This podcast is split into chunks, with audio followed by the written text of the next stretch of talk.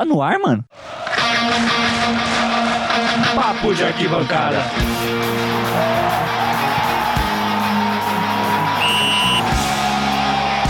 Apito árbitro, meus amigos. É isso aí. Respondendo a sua pergunta, Luanzito, estamos no ar, hein, moleque?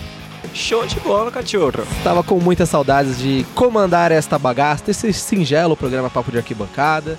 Último do ano. Que é exatamente, né? Que vai passar hoje pelo último episódio do ano, nessa versão beta. É, ano que vem aí estaremos mais fortes, com, com muitas novidades, outras mídias também. Estamos trabalhando para trazer o melhor para você, queridos ouvintes da Rádio Marca Brasil. E hoje, sexta-feira 13, né? 13 de dezembro de 2019, acabando o ano. É, a, a exemplo do que a gente tinha feito no sábado, na, na sexta-feira passada, feito uma retrospectiva verde. Hoje teremos retro, retrospectivas alvinegras, alvinegra e tricolor, certo? Exato. E vamos começar então pelo maior. Aproveitando o clima de sexta-feira 13, né? É, vamos falar a- as temporadas tenebrosas que tiveram. Do Corinthians, nem tanto, do São Paulo, terrível. Mas afinal, foi tão diferente assim?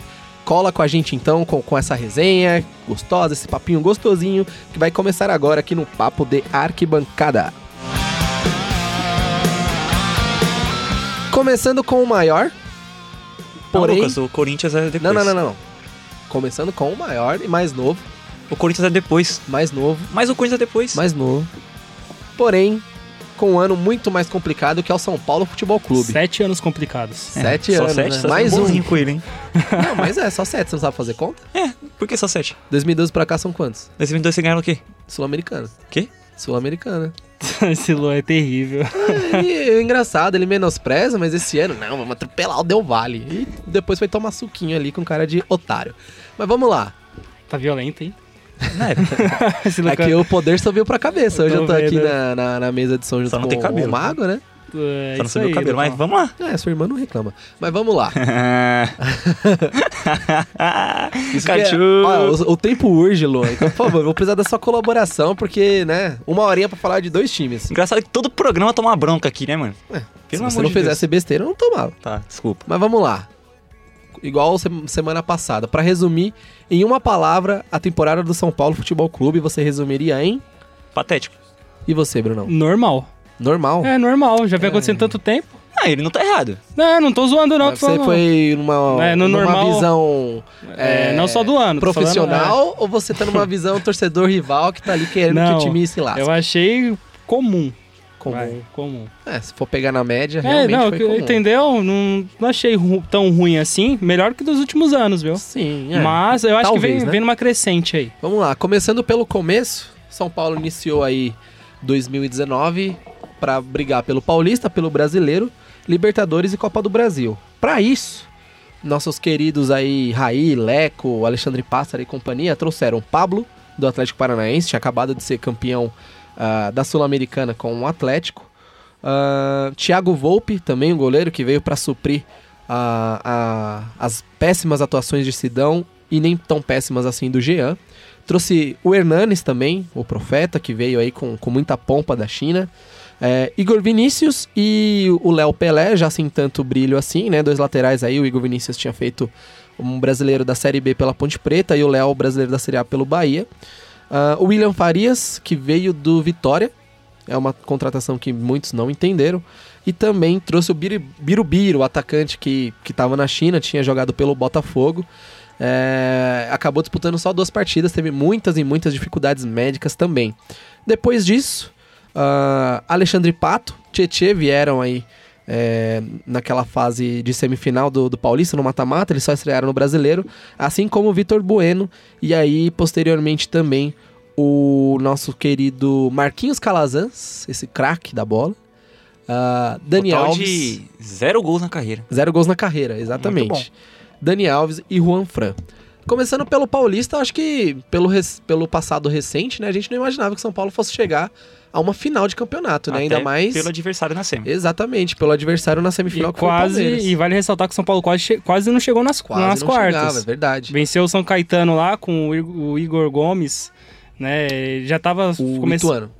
Não, Pra- aquele jogo que vocês... São Paulo precisava ganhar precisava São ganhar Caetano, São e a Caetano. Ah, tá. da base era Mas não Igor ganhou. Isso, colocou... Foi um a um, né? Foi Mas um precisava um, pelo um menos um empate. Exato. Começou ganhando, depois tomou um empate e um sufoquinho no final, mas o, foi ali que começou a surgir os garotos, né, do São Paulo Já com, com o Wagner Mancini. Isso, exatamente. Engraçado que nessa época, inclusive eu me encaixo nisso, a, muito, a parte grande da torcida esperava que o São Paulo não se classificasse com medo de tomar um vexame, né?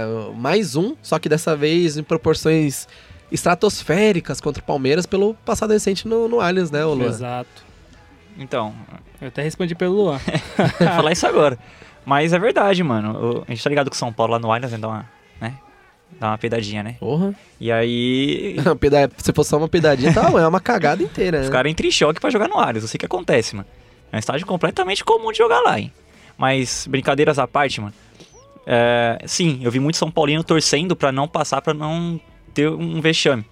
Mas, é como o Bruno falou, aquele jogo com o São Caetano, tava com o Wagner Mancini já. Sim, sim. É, a molecada da base surgiu ali, né, mano? Tipo, o Igor Gomes, o, o próprio Anthony, que foram decisivos. O Lisieiro foi decisivo também. Luan. O Luan. Então, acho que a molecada do São Paulo é, foi fundamental pro São Paulo na reta final do Paulista. Sim, sim. É, tanto que jogaram muito também lá na, na semifinal contra, o- contra o Palmeiras no Allianz, onde ninguém imaginava que aquele jogo o São Paulo iria se classificar. E aí a molecada foi decisiva. Exato.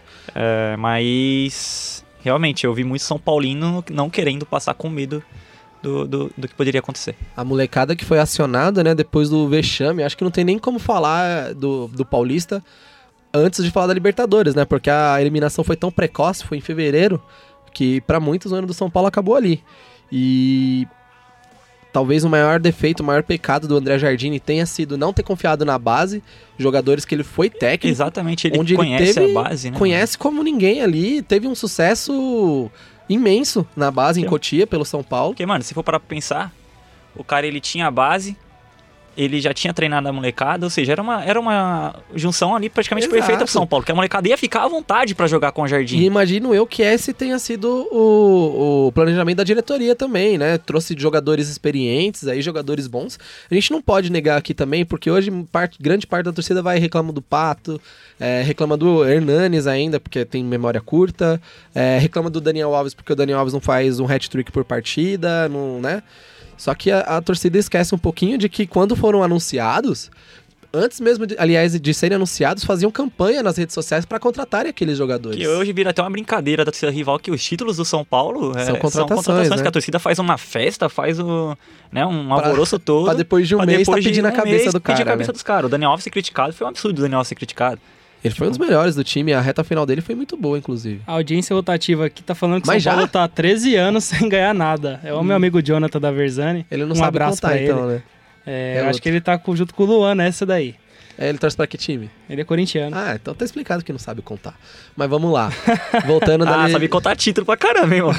contar sabe. hein? Eu, te, Nossa, eu te garanto, O hein. título do Timão não cabe nos dedos, então perde a conta, Ah, mandou bem demais, hein, cachorro. entendeu? Mas vamos lá, voltando da Liberta, ali o Jardine, talvez com medo de ser fritado como o Aguirre havia sido na, na reta final de 2017, 18, aliás, perdão, 2018. Confiou no, no Nenê, pesado pra caramba, Diego Souza, pesado pra caramba, numa dupla de volantes entre Ju, Hudson e Jusilei, que nunca acrescentou Cara, em nada. Só feijoada aí, Só né? feijoada, feijoada. mano. Tá maluco. O Bruno Pérez na lateral direita também, ele não abriu a mão. Tudo bem que ali na lateral direita, antes de virem o Dani e o Juan Fran e do Igor Vinícius se firmar, é, não tinha muita opção também, né? Ou era o Bruno Pérez ou era o Rodrigo Caio, é, antes de ser vendido do Flamengo, foi improvisado. O Araruna, antes de ser emprestado do O Fortaleza, Araruna foi jogou bastante tempo. improvisado. Não tinha muita opção, mas de resto, é, dá, dá pra entender um pouquinho também do insucesso do São Paulo, né? Dá. Dá. E aí, beleza, eliminada, eliminação pro, pelo Tajeres da Argentina na pré-Libertadores, algo que jamais havia acontecido na história do São Paulo Futebol Hum, Clube. Entendi. Demissão de André Jardine. E aí começa o show de horrores da diretoria, né? Porque aí vocês, a, a, a diretoria de São Paulo anuncia Cuca, só que só pro final do Paulista. E ali a gente não tinha chego nem na, na, na fase de mata-mata.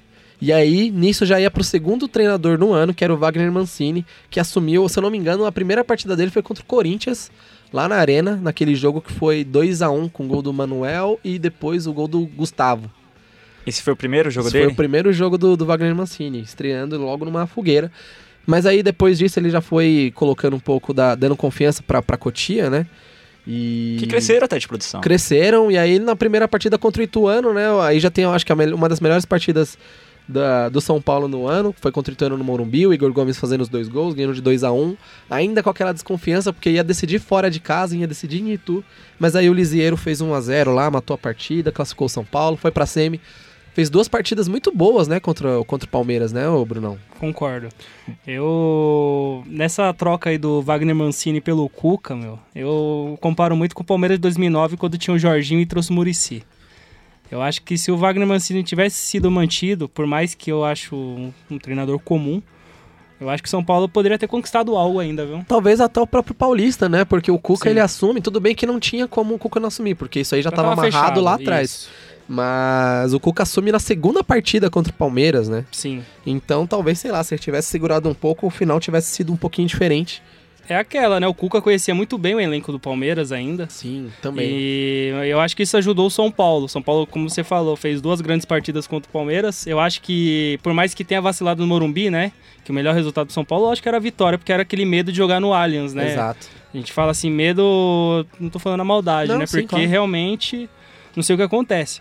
Mas o. Sei lá, eu acho que se o Wagner Mancini tivesse sido mantido, por incrível que pareça, eu acho que São Paulo poderia ter conquistado tanto o Paulista ou uma Copa do Brasil também, viu? Então, mas é aquilo, né? A gente vai gente entrar não num campo saber, aqui né? que não Pegar tem um- como saber. Uma bolinha de cristal, né? E não tem nem como cobrar isso, porque igual eu falei, já tinha sido amarrado antes, né? O Mancini já sabia que ele era um tampão ali. E era o Cuca, né? Isso. O bom treinador. Exatamente. O curioso é que o Wagner Mancini ele veio pra suprir ali a, a, a vaga de daquele intermédio, né? Eu não sei mais muito bem qual é o nome do cargo, mas que faz aquele meio campo entre o elenco e a diretoria.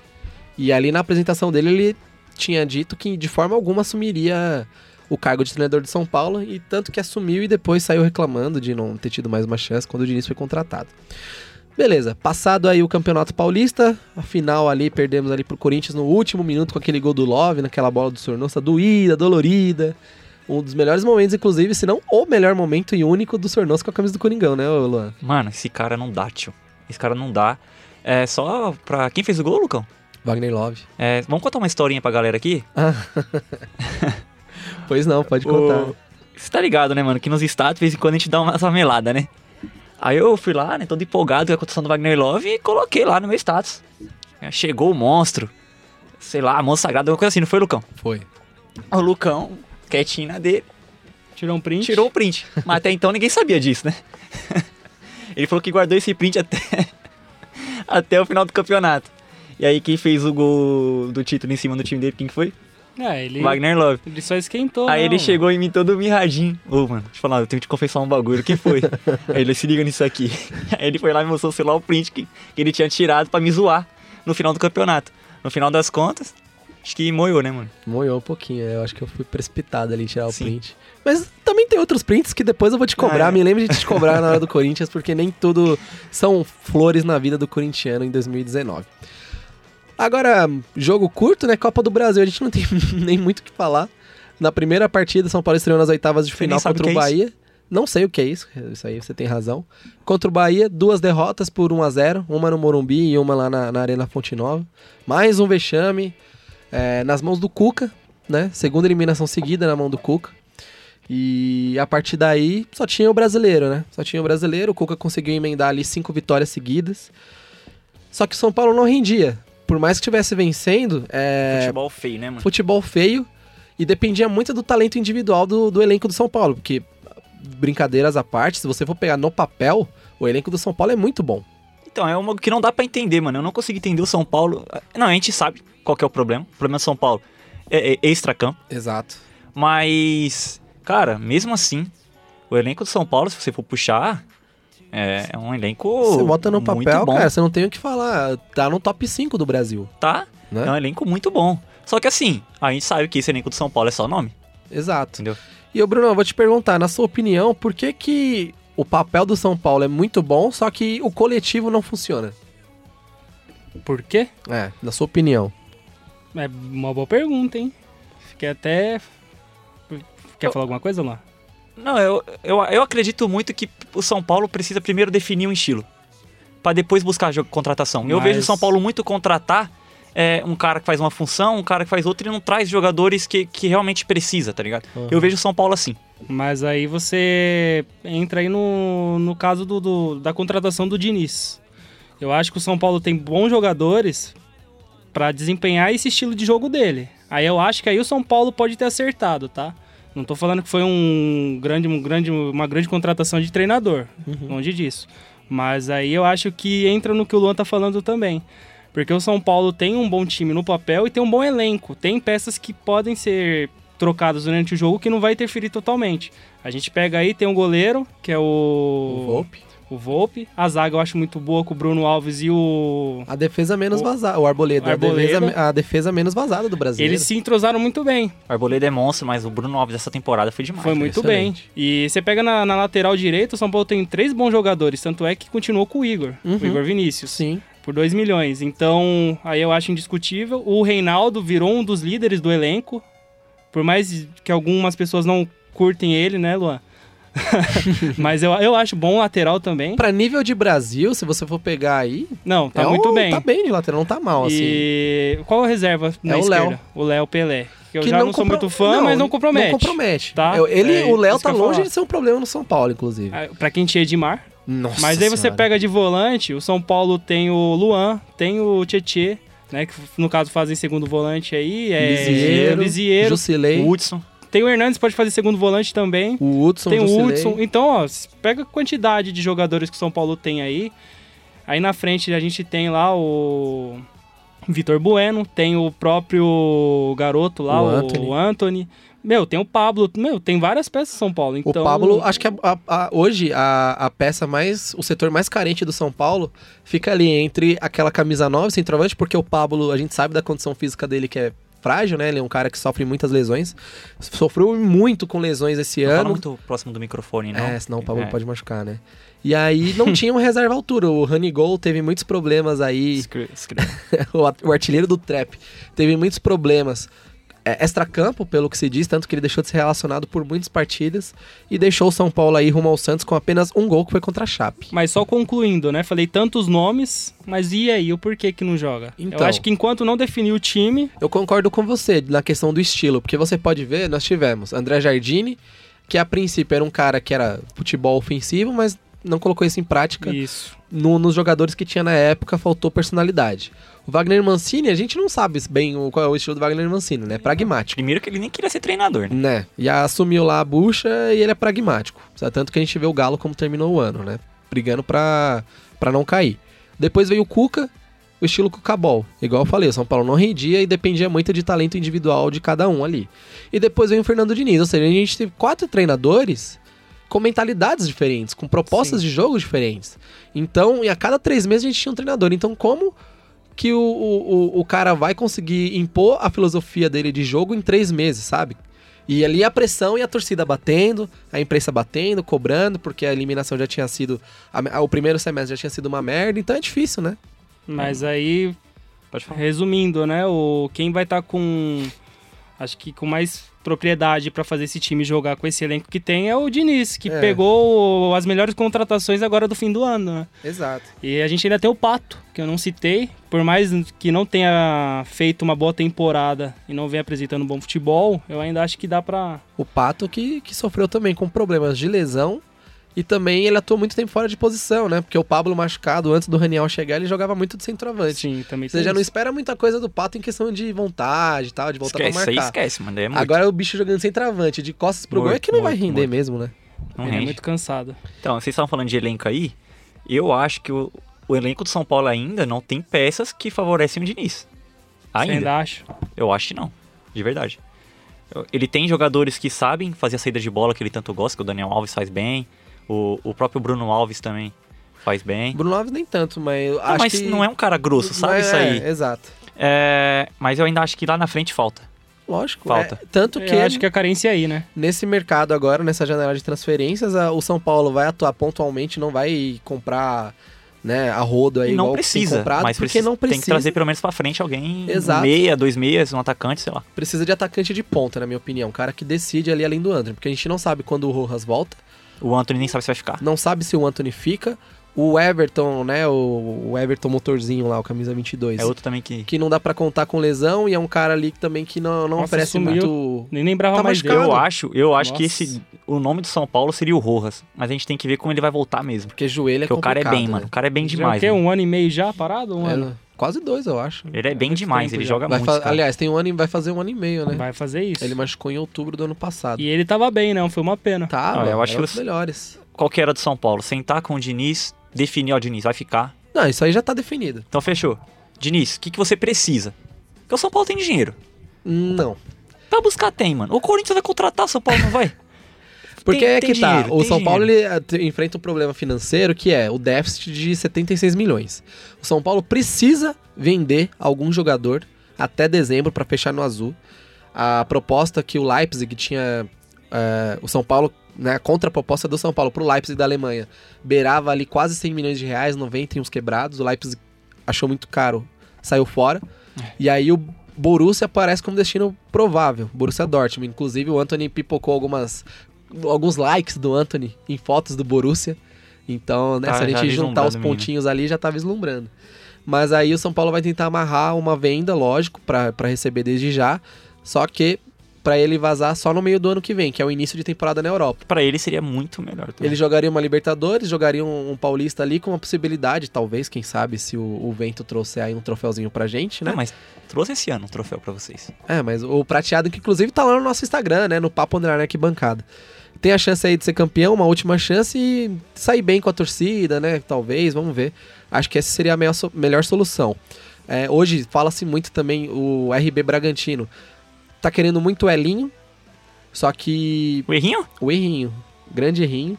Só que aí a comissão entende que ele possa ser um substituto do Anthony. O Elinho, ele é um cara que tem muito potencial, só que eu acho que ele tem que ser emprestado pra pra desenvolver o O Red futebol dele em Bull outro lugar. bastante ele, cara. E hoje o que mais pocou aí foi a questão do Valse, o zagueiro, muito promissor. É, na minha opinião, ele deveria até ser terceiro zagueiro hoje, é a terceira opção pra zaga e não quarta. Parece ser bom jogador esse garoto aí. É muito promissor. No Sub-20 foi um dos melhores jogadores. Ele com o Morato ali fazia uma dupla muito boa. O Morato que já foi vendido pro Benfica. E uma proposta aí em torno de 22, 23 milhões de reais em cima dele. Que aí o, o RB Bragantino ia fazer uma venda casada junto com o, o Leipzig da Alemanha. Então, só que o São Paulo tá eh, se aguentando como pode antes de vender o menino. E porque en- enxerga nele um, um grande potencial. E aí tá.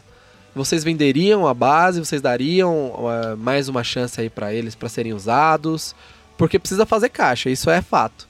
Ou vocês pensam que é o melhor jeito de fazer caixa é ganhando títulos, né, com as premiações e tudo mais. Eu acho que aí. Só concluindo, Bruno, antes de você falar, Uhum. porque a gente sabe que a conta chega, né? Com Sim. o Cruzeiro a conta chegou. Com certeza. E, mas aí você bateu em dois pontos que eu acho que é, que é bem óbvio, né? A gente ganha dinheiro com o título e nessas vendas. Porém, eu acho que é a maior cagada do, do futebol brasileiro hoje em dia é vender essas promessas tão cedo. Por mais que precise do dinheiro, por mais que esteja, esteja em, déficit, em déficit, né? Foi o caso do Palmeiras com o Vitão, com o Fernando. Teve alguns jogadores tão cedo foram embora. Teve o lateral, o lateral esquerdo, o Luan Cândido. Mas o eu acho próprio Jesus foi vendido Também. no primeiro ano de profissional. né? também. E então eu acho que seria uma besteira do São Paulo, tá? É, pegar um garoto tão cedo assim e mandar embora. No caso do, Eli, do Elinho, que a torcida já, já tá naquela, né? Incerteza se vai dar certo ou não Mas vai. não vender, eu acho. Eu acho Talvez que empréstimo. empréstimo, com certeza. Eu acho que se eu fosse São Paulo não venderia. E esse Valse aí é eu vejo como um jogador bem promissor aí pro, pro nosso futuro. E você, Luan, o que, que você acha? Que talvez o caminho fosse vender esses meninos da base que estão com mais visibilidade por todos os títulos que tem Cotia e por ter terminado o ano em alta, né? Porque a base foi lá para Lagoas e venceu o CSA. São Paulo foi só tirando o Igor Vinícius e o Léo, todos eram de Cotia, revelações de Cotia. Ou você acha que, por exemplo, uma opção é aliviar a folha de pagamento com medalhão que não rende? Caso de Hudson, caso de Jusilei, entre outros. Eu acho que a mescla dos dois. Não dá pra você manter todo mundo da base, não segura todo mundo, alguém vai acabar saindo. E aí cai muito naquela de discussão do elenco. O que, você vai precisar? Vai, você precisa de atacante, vai vender o Anthony agora? Não, se conseguir fazer o esquema com o Borussia Dortmund, melhor. Mas se não não tiver como, mantenha o Anthony e desfaz de algum, de algum medalhão. Eu acho que o São Paulo, a possibilidade de lucrar com o valor de venda com, a- com, com- com as promessas, com os jovens. Uhum. Com os medalhões eles não vão arrumar tanto dinheiro, É isso que é dificuldade. entendeu? Vai aliviar a folha salarial, que os caras ganham muito. Exato. Tanto Alivia que... a folha salarial. E a molecada já não ganha tanto assim. Mas eu, se o São Paulo quiser fazer dinheiro, tem que vender a molecada da base. Tanto que o Jusilei só voltou porque não conseguiram vender, né? Então, o Jusilei é um cara que. Eu não sei que vem a China, que a China Uhum. gosta de botar os medalhões, né? Emirados Árabes, que ele tem uma história lá. né? É. Tirando isso, se o São Paulo definir no mercado, ó, eu quero. Eu quero ganhar dinheiro. Aí tem que vender a base, não tem jeito. Porque senão não vai fazer dinheiro com medalhão, cara. Exatamente. Então fica nesse nessa faca de dois gumes aí a diretoria do São Paulo que vai ter que se virar nos 30 pra entrar ali e achar uma solução nesse, nessas opções, né? Entre vender, entre não vender, entre ter o time forte, o elenco forte. É, Talvez, na minha opinião, a diretoria tem tomado caminhos errados aí. É, Já foi provado, inclusive, que com o ingresso mais barato você enche mais estádio e, por consequência, você tem mais renda do que você botar o ingresso a, a 40, 50 reais, botar 10 mil de público lá, né? Então a diretoria tem, que, tem decisões para lá de questionáveis também. Então eu acho que o buraco talvez seja um pouco mais embaixo do que só venda e compra de jogadores. Mas na minha opinião, aliviar a folha salarial seria um bom começo. Apesar de gostar muito do Jusilei, por todo o respeito que ele teve com a camisa de São Paulo, o Hudson também são jogadores que hoje, infelizmente, não agregam em nada. Vale muito mais a pena você apostar em Cotia, em Rodrigo Nestor, em Diego, entre outros é, jovens potenciais. A gente estava falando de saída, mas especulam-se aí outros. algumas chegadas, né? Temos aí a bola da vez que é o Alan do, do, do Fluminense. É, jogador aí volante, emprestado pelo Liverpool, o clube das Laranjeiras. Fez uma boa temporada com o Diniz, é indicação do técnico, mas é volante. São Paulo enxerga como opções de, de mercado. Brunão, você ali é o Raí, eu trabalho ali junto com o Raí. O Raí é colo- finalmente colocando crédito no celular dele para fazer as ligações, né? É, Fala um nome aí que você buscaria, que você acha que casaria bem com a necessidade do São Paulo nesse momento. É, eu acho que o São Paulo precisa, pelo menos ao meu ver assim, de um do jogador de frente, né? É, eu vejo ali no, no ataque o Anthony como garantido, o Vitor Bueno, vai faltar ali um centroavante. Aí você me deixa na dúvida, né? Eu tentaria o Pedro, do, da Fiorentina, que eles estão querendo emprestar para uma equipe do Brasil. Eu Tem- também. eu, eu acho que é o nome que a gente bate tanto na tecla há um tempo. Eu tentaria ele. E quanto ao Alan, que você comentou do, do Fluminense, eu traria também. O, acho que o São Paulo não tem, essa, não tem tanto essa necessidade de volante, tem bons nomes. Porém, o Diniz, quando ele se destacou com o Aldax, eu lembro que tinha aquela dupla do, do Camacho, o Tietchan, o Tietchan fazia lateral, fazia volância. Então eu acho que ele já está idealizando ali o esquema. Eu via como ponto forte do, do Aldax, com o Diniz, naquele, naquela época ali, o meio campo. Então eu acho que ele sabe o que ele tá fazendo. Então Exato. eu arriscaria nisso, tá? E é um menino novo, né? Que um salário baixo tem 22 anos. É um garoto, né? Então, como foi dito, é uma oportunidade de mercado. E eu acho que ele casaria muito bem com o estilo do Diniz. E isso representaria uma, uma venda aí de um ou dois, ou quem sabe até três, né? O que o Lisieiro é um, é um menino aí que é sempre observado na Europa. E você, Luan? O que, que tem eu? É, você que com certeza estava prestando atenção no assunto, Sim. né? São Paulo, qual é o setor que você encontra mais deficiência aí, que você iria ao mercado e, se possível, indicar um nome aí pro Raizão da Massa, que com certeza tá na nossa audiência. Colocou crédito? Então, é isso que eu espero, né? Mas Então. tá no Wi-Fi, né? Pra ouvir a gente só precisa do. Wi-Fi. É, cara, é o que eu falei, eu acho que o São Paulo precisa de pelo menos dois meias e um atacante. Que é o que você falou também de precisar de um centroavante. Nome, cara, é muito difícil. É, é, aí vai ter que investir, vai ter que soltar. Hoje eu não tenho um nome pra camisa 9 de São Paulo. Tem o Pedro, que hoje tá dando, tá dando sopa lá na Fiorentina, mas concorrer com o Palmeiras, concorrer com o Flamengo, não vai. Não consegue. É, sei lá. financeiro. Inclusive o Flamengo que tá fechando com o Pedro Rocha, você viu? É, então. É um bom nome pro São Paulo. Seria, né? Mas já fechou. Seria um bom nome São pro Paulo, tentou, mas o salário dele beira uma milha. Eu acho que hoje você falou que o São Paulo precisa de um cara de ponta rápido, aí talvez seja seja até um, um pouco de, de, de- de alucinação, mas o, o, o Michael é um cara que dá, Ah, sim. que seria essa, e de- convenhamos, né, cara do Goiás do São Paulo dá certo. É verdade. Só que 50 milhas nele é difícil, né? Um nome bom aí que eu tava pesquisando aqui é o Pete Martinez. Pete Martins. Pete Martinez, verdade, no meio Tá de campo lá aí. no. Só que é muito dinheiro no também Atlanta envolvido. United, mas pode tentar um empréstimo. Não, mas é dinheiro, os caras. Ah, mas dinheiro. tem. Então, mas eu acho que o Atlanta tá Tenta. querendo também dar uma aliviada É, lá, lá. e aí tava procurando empréstimo. Então, Tanto porque- que vários clubes brasileiros... O Palmeiras tá de olho nele. O, o Corinthians Ah, um chegou, foi- foi o oferecido Corinthians, pra bastante Corinthians chegou a aqui. enviar representante por empréstimo. e Os caras pediram uma grana pelo empréstimo também. Não dá. Se, era, se eu não me engano, eram 5 milhões de dólares pelo empréstimo. Não dá, Ou cara. É muito dinheiro. Não dá, vai pagar empréstimo pros caras. É muita grana, mas aí é um nome que. Não, é um nome. é um nome É um bom. nome, mas. Mas aí você trazer um menino, um, um camisa 10 aí que já tem uma. Aí cara- é um cara experiente, né? Ah, um empréstimo a preço grande, você tira, às vezes, o espaço de um Igor Gomes, por exemplo. Sim, né? Sim, também. Cara, o Carlos Sanches seria uma boa pro São Paulo Seria também. excelente. Mas aí, É um ele- hoje ele é, ele é mais meio campo do que um volante, né? Não dá pra dizer que ele é volante. né? Então, eu colocaria pra jogar no time de São Paulo, jogaria. O Sanches jogaria mesmo. Jogaria. Mas é mais difícil. E é uma, mas é uma. Não sei se é tão difícil assim, não, viu? Porque ele tá sendo oferecido também pra Deus e mundo. E aí? É, não seria uma boa? É um cara pra uma Libertadores, cairia Exatamente. bem, né? Ele foi o terceiro meia aí que deu mais passes pra gol no Aí, ô, brasileiro. Raizão, pediu o nome, a gente já deu vários aqui. Ah, O ó, Sanches, que é oportunidade de mercado. Pete Martinez, o Michael. aqui também não são, a gente não tá falando de nada muito Pablo. viável e barato, né? O Carlos Sanches, nomes, desses né, daí, o Carlos. Sanches é o mais viável. Talvez o Pedro, se a Fiorentina não pedir muita coisa, e outro É. cara que eu iria atrás, consultaria, pra compor elenco, eu acho interessante, é o Everaldo. Fez um bom campeonato brasileiro pela Chape, mostrou ali alguma qualidade. O Fluminense já tá de olho já. Então, eu talvez ali consultaria, É. analisaria bem essa e pensaria com carinho na contratação do, do Everaldo. Raí, nos contrate. Meu, tem o Trellis aí. O Trellis volta de empréstimo. então, o Trellis. Diego Tardelli. Na Diego Tardelli, se não tivesse pensando em se aposentar, talvez eu encerraria onde ele começou, né?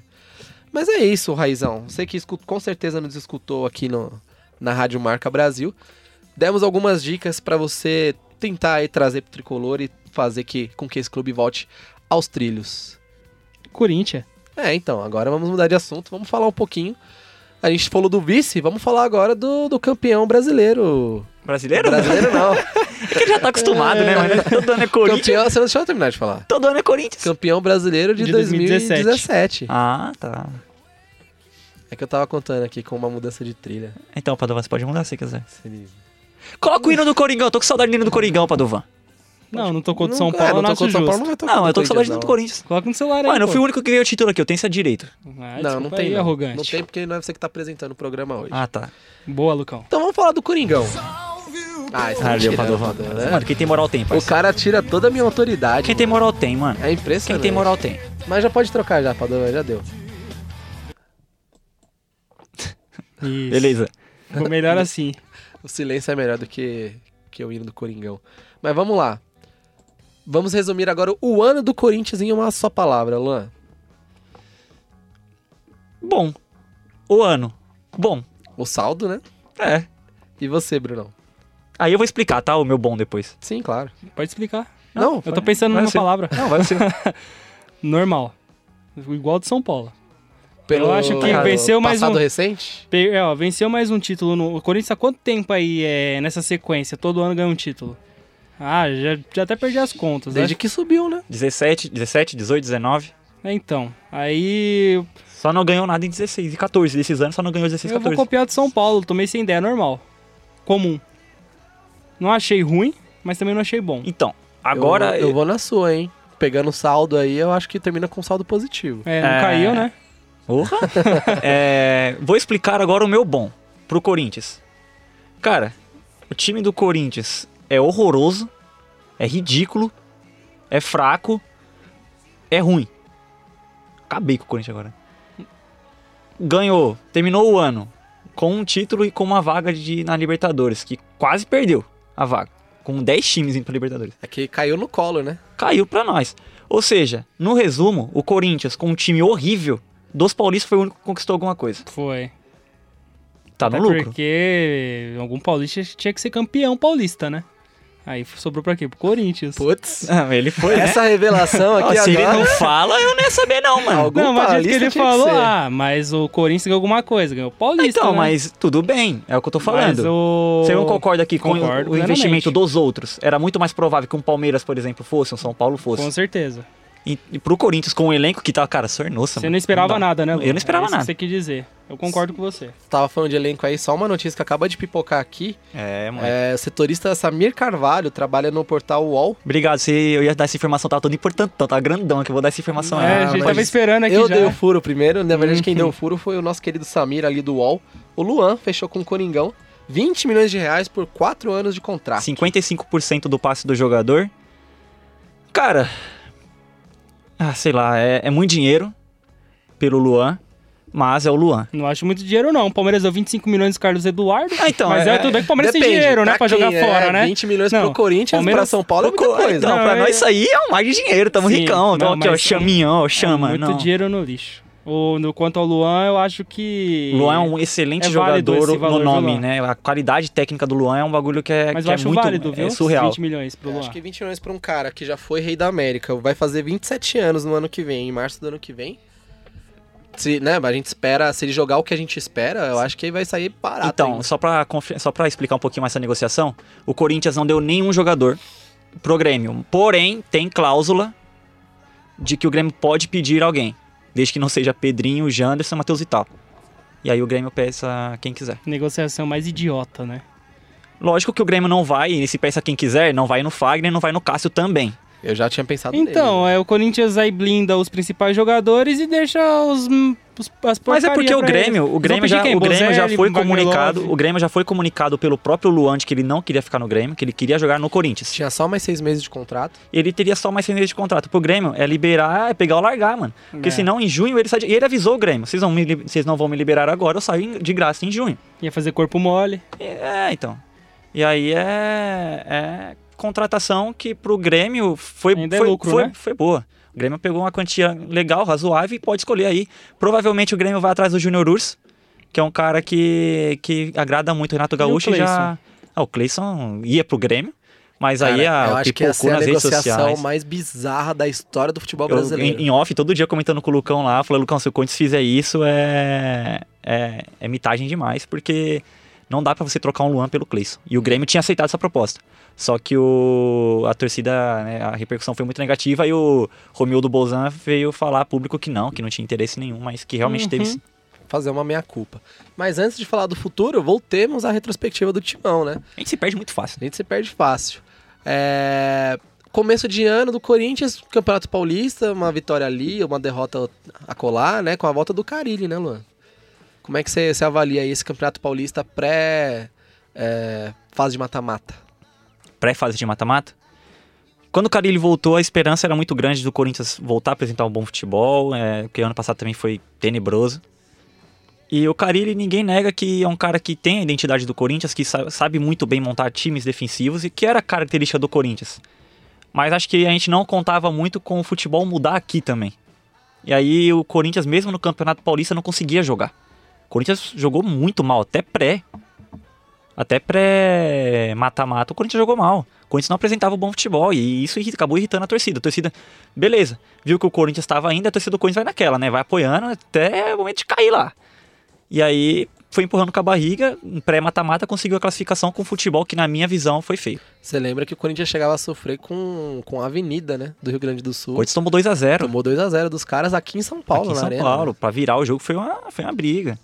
E não dá, o Corinthians praticava um futebol muito feio, muito pragmático e foi terrível. E aí, Brunão, as melhores partidas de Fábio Carilli no Corinthians, quais eram? Clássicos. E aí veio um Santos no mata-mata. E o Corinthians, além de tudo, né, com aquela sorte que já é característica, vai pros pênaltis. E aí acaba passando, né? Lembrando que primeiro jogo do Corinthians muito bom na arena, 2x1, né? 2 a 1 Cleison comendo a bola. Só que o A Cássio falha do- falhou, né? O Cássio falhou, mas o, o- o zagueiro do Santos também, foi o Aguilar, o Aguilar, não, foi o Felipe, né? Luiz Felipe. Luiz Felipe que acabou falhando lá e o Cleison comendo a bola naquela reta final de campeonato. Fez o, o gol da vitória, mas no Pacaembu o jogo foi horroroso pro Corinthians, parecia o time do Santos contra um time de amador. E vale ressaltar aí que o Cleison começou a comer a bola depois que ele quase foi trocado com o Atlético Mineiro. Luan. Foi. Pelo Ele Luan. se recusou, falou que ia ficar pra jogar e jogou. Será que agora ele volta a jogar de novo? Não, porque o ano tá acabando, mas, né? Só foi jogado no ar. Sagaz, hein? Mas o Corinthians, com o Carilli, é- era aquela, né? Jogava mal, chegava clássico, toma. Não, com o Palmeiras e o São Paulo, né? Com o Santos teve esse equilíbrio aí na. na foram, foi o quê? Nas, na semi, né? Semifinal. Na semi. Semifinal. Nas quartas, o Corinthians pegou. Boa pergunta, nem lembro. Aí você me pegou. Por isso que eu falei pra pessoa. Foi, foi a Ferroviária. Ferroviária. Eliminou na, na arena com nos pênaltis, né? Nos pênaltis também, né? Nos Nossa, pênaltis. é verdade. Eliminou a Ferroviária nos pênaltis. Tadeu pegando tudo também. Corinthians pendou na linguiça, hein, Eu mano? tô falando, mas é característico dos caras. E aí foi na final, mais uma vez o mesmo panorama seguiu, né? O jogo fora de casa do Corinthians terrível, porque o São Paulo Eu não achei tão mal, não. O São Paulo foi superior ao Corinthians ali. Depois daqueles 5, 10 minutos do começo do jogo, que o Clay chegou num chute do Cleison, só deu São Paulo no jogo. O Luan. olhar do Luan diz tudo. Não, Pena que cê- vocês não podem ver aí não, do você- outro não, lado, aquele- né? não, o São Paulo foi superior, mas o Corinthians não foi É. horroroso, não. Bom, aí é porque você também já estava acostumado com aquele estilo de jogo. E aí depois na. Pergunta pro Hudson lá se o Cleiton foi horroroso lá com ele. Quais não foram os placares, os placares aí desse jogo? 0x0 e 2x1 2 a 1. na arena. 0x0, né? No... E 2x1 na arena. Mas o. Cássio foi o melhor. Tanto que o Cássio foi o melhor jogador do Não, Corinthians. tudo bem, eu não tô falando que, não, que o São Paulo não foi superior. Foi superior. Mas o Corinthians não foi horroroso, não. Não tô dizendo nem que foi horroroso, tô falando que seguiu o mesmo panorama. De você Seguiu o mesmo jogar panorama. De inferior, jogar. ser inferior fora de casa, pra você tentar literalmente a sorte dentro de casa. né? É, e na arena, você tá ligado também, né? É, contra nós tudo funciona também, né? É impressionante. E aí o Coringão na Copa do Brasil chegou até onde deu, né? É, aí pegou um time muito superior, que era o Flamengo. Inclusive eu estava lá e que realmente o Flamengo, tecnicamente Já naquela época sem o Jesus ainda, né? e, e- e taticamente era muito superior. É, não foi uma partida brilhante do Flamengo, mas mesmo assim foi o suficiente para dominar o Corinthians. O Corinthians não deu um chute no gol. Não deu um chute no gol. Eu tava lá. É, o que o Cássio xinga os caras, xingou naquele jogo, não tá escrito. Porque o Corinthians realmente foi empurrando com a barriga na Copa do Brasil também. Só que a Copa do Brasil é um campeonato superior ao Campeonato Paulista. Ou seja, o Corinthians não ia ganhar empurrando com a barriga, como ganhou o Paulista. Então, chegou até onde deu. Dá pra entender uma eliminação pro Flamengo. Quase conseguiu reverter, né, no, no, no Rio. Mas. Quanto foi o jogo lá? Acho que lá foi 0x0. Ou foi 1x0 pro. Aqui foi 1x0, o gol do Eliarão. Aqui foi 1x0 e lá no Rio foi foi 0x0 ou 1x1. Não, não lembro. Mas o. o- Ou foi 1x0 pro Flamengo de novo, eu não lembro, mas o Corinthians jogou muito bem lá no Rio. O Ralf teve bola na trave, teve o Corinthians atacando o jogo todo, jogando de igual pra igual, mas ainda não tinha como. Como bater de frente com os caras, não. É, os dois foi 1x0 pro Flamengo. Os dois foram 1x0. Mas segundo o Luan, quase que deu pro time. Ah, mano, é questão de avaliar o, o- a performance. Uhum. O Corinthians no Maracanã jogou bem, e não é mentira. É você pegar o jogo, ver os melhores momentos. O Corinthians jogou bem, o Corinthians teve a chance de abrir o placar. No começo do jogo, o Ralf mandou uma bola na trave, ou seja, quase conseguiu empatar o jogo com o Flamengo. Mas não dá, cara. é, não fez papel em casa, se lascou no Rio. Mas é aquela inferioridade do elenco. O Carilli já não tava ajudando tanto quanto, quanto foi bom, Nessa né? época, todo mundo já criticava o futebol Sim. defensivo e horroroso praticado pelo Corinthians. Mas é aquela, né? Enquanto, tá, enquanto convém, o pessoal tá aplaudindo, né? E quando começa a vir é, barranco abaixo, aí já começam a surgir as críticas. E, mas eu não achei injusto, é, não, ach, não achava injusto o pessoal reclamar tanto do Carilli na, já naquele tempo lá. Mas o.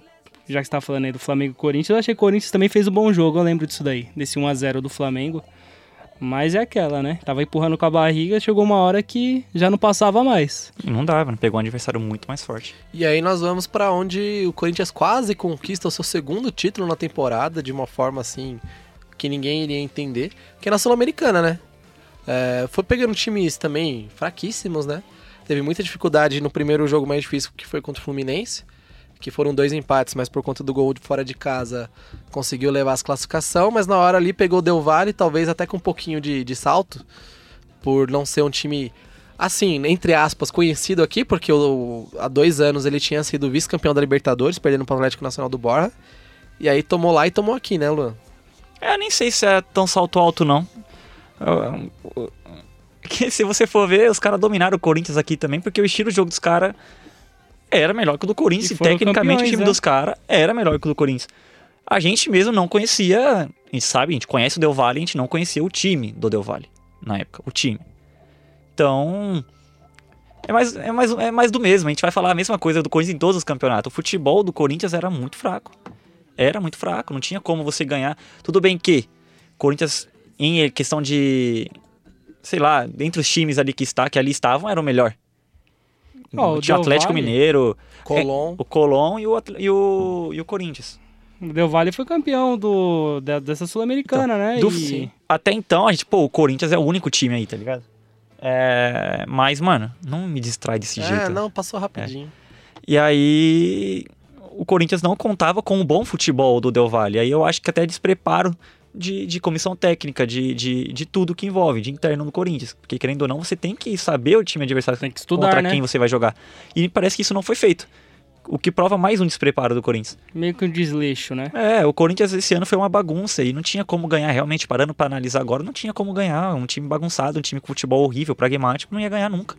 E dado tudo isso, você acha que uma, a oitava colocação no Brasileirão foi justa? E aí, como a gente vai falando mais uma vez na sorte, por conta da competência de terceiros, e não vou falar que do São Paulo também não foi, porque do São Paulo foi, conquistou essa vaga direta aí à base de competência do- dos rivais, mas foi justa essa oitava colocação?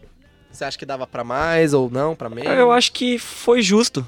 Foi justo porque os, os times que ficaram atrás também foram muito competentes, né? Eu agradeceria o Cruzeiro, viu? Que levou o Rogério Ceni pra lá. Se você tivesse no Fortaleza, eu O acho que o tempo todo, Fortaleza né? ia, hein? Sei não, viu? O, o Corinthians é, perdeu alguns jogos e aí quem tava atrás perdeu também. É, é o que a gente falou, o Corinthians quase deixou escapar essa oportunidade de ir pra Libertadores. Mas por incompetência de quem tava atrás também na tabela, o Corinthians acabou indo, então pra mim é justo. Que, que quem atrás não conseguiu vencer, quem tava atrás não conseguiu vencer, então mais do que justo. Sorte. Mais uma vez que o futebol do Corinthians aí no brasileiro foi feio demais, cara.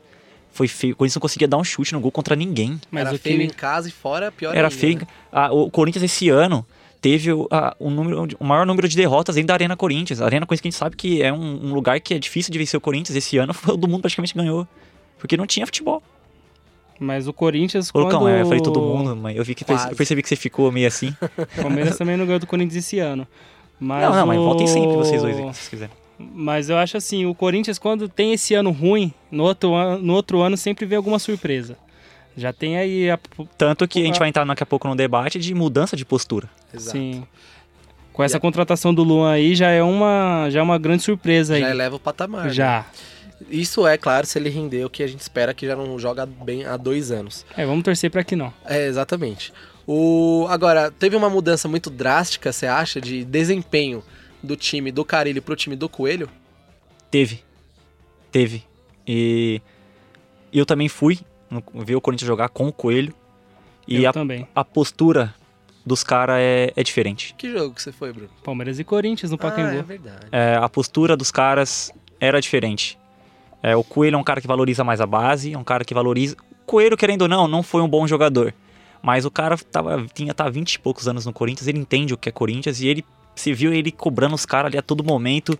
Intensidade, intensidade, você via a mudança de postura. Tanto que o Corinthians apresentou um futebol melhor na reta final do campeonato. Nada lá, muita grande coisa, Não, mas mas tá não em comparação que já tinha, Sim, né? mas não tinha como mudar muito, concorda? Mas Não ali tinha. era corpo mole também, né? Pra saída do Carilli. Sim, alguns jogadores, não, Ficou não, não precisa sim. citar nomes, mas alguns jogadores o- o- deixaram claro que, Sem citar aí o Urso. que queimaram. o próprio Bocelli também com o Carilli, mas o Carilli também, né, mano? O Carilho não se ajudava nas entrevistas Não, coletivas sim. também, né? Só que assim, é uma mudança de postura, você via pelo menos a vontade, mudança total.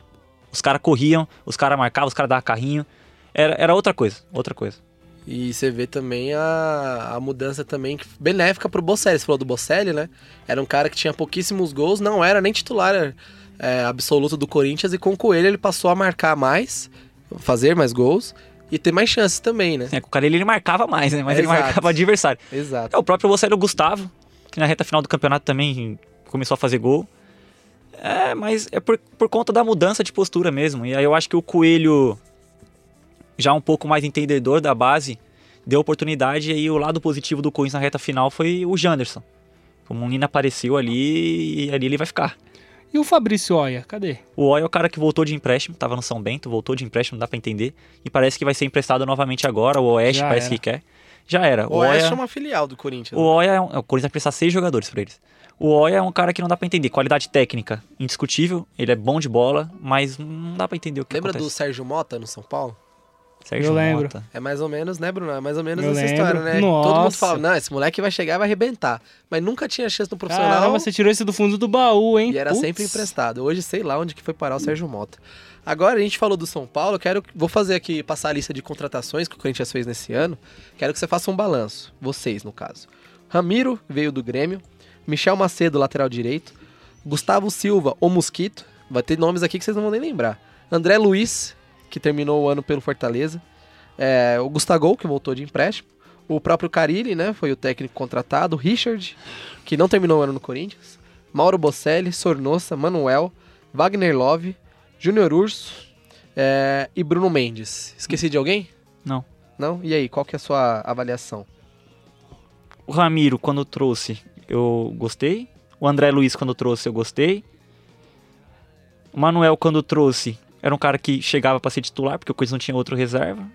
Eu acho que dessas contratações aí, o único que vai ser utilizado e que precisa também de mais oportunidades é o Bruno Mendes. Que de resto, cara, você contratou o Gustavo Silva, nem oportunidade pro moleque deu. Já emprestou ele de novo. O Manuel, que é um cara que foi desastre, foi desastre. No geral, as contratações do Corinthians esse ano não foram boas. Talvez o único que vai render alguma coisa ainda é o Bruno Mendes.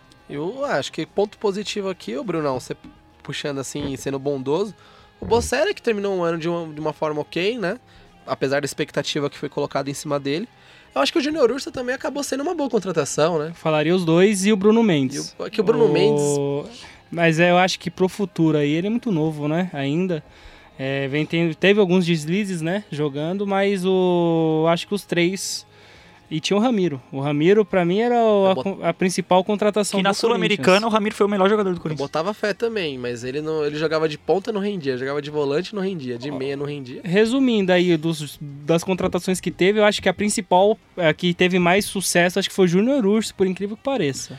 Se você for teve pegar de uma forma mais assim, tem o Love, né, que fez o gol do, É verdade, do tem o título Love. da temporada. né? É, eu esqueci do Love. Wagner Lopes que também hoje já não dá mais, cara.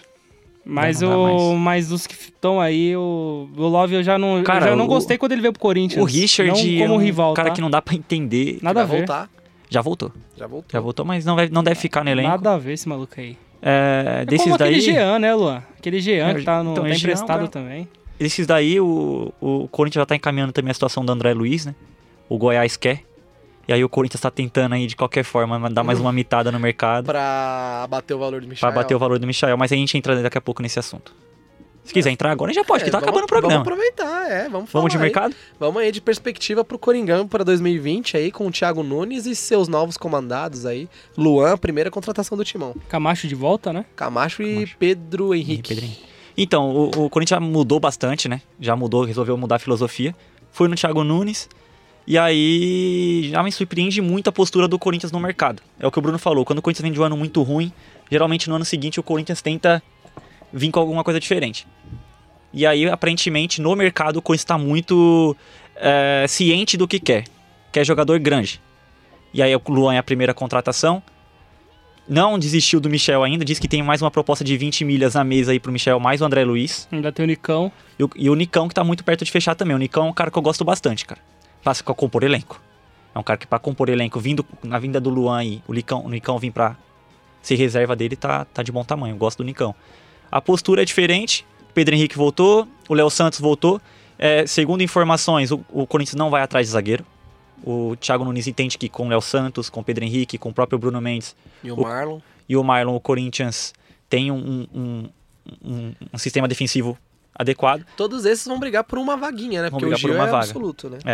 E aí, as carências do Corinthians hoje. Lateral esquerda que precisa, e o Corinthians já admite negociar com, com algum nome aí, provavelmente Sid Clay. Hoje pipocou o nome do Dodô, que é bom jogador, tá saindo do Cruzeiro agora. e era tem- do Corinthians. Ela foi revelado É. lá, mas vai ter que resolver com a Sampdoria, né? E aí o Corinthians também hoje, dizem que mandou uma proposta de 2 milhões de, de euros para um jogador lá do Júlio Barranquilha, O Carijo. Carijo, Carijo, né?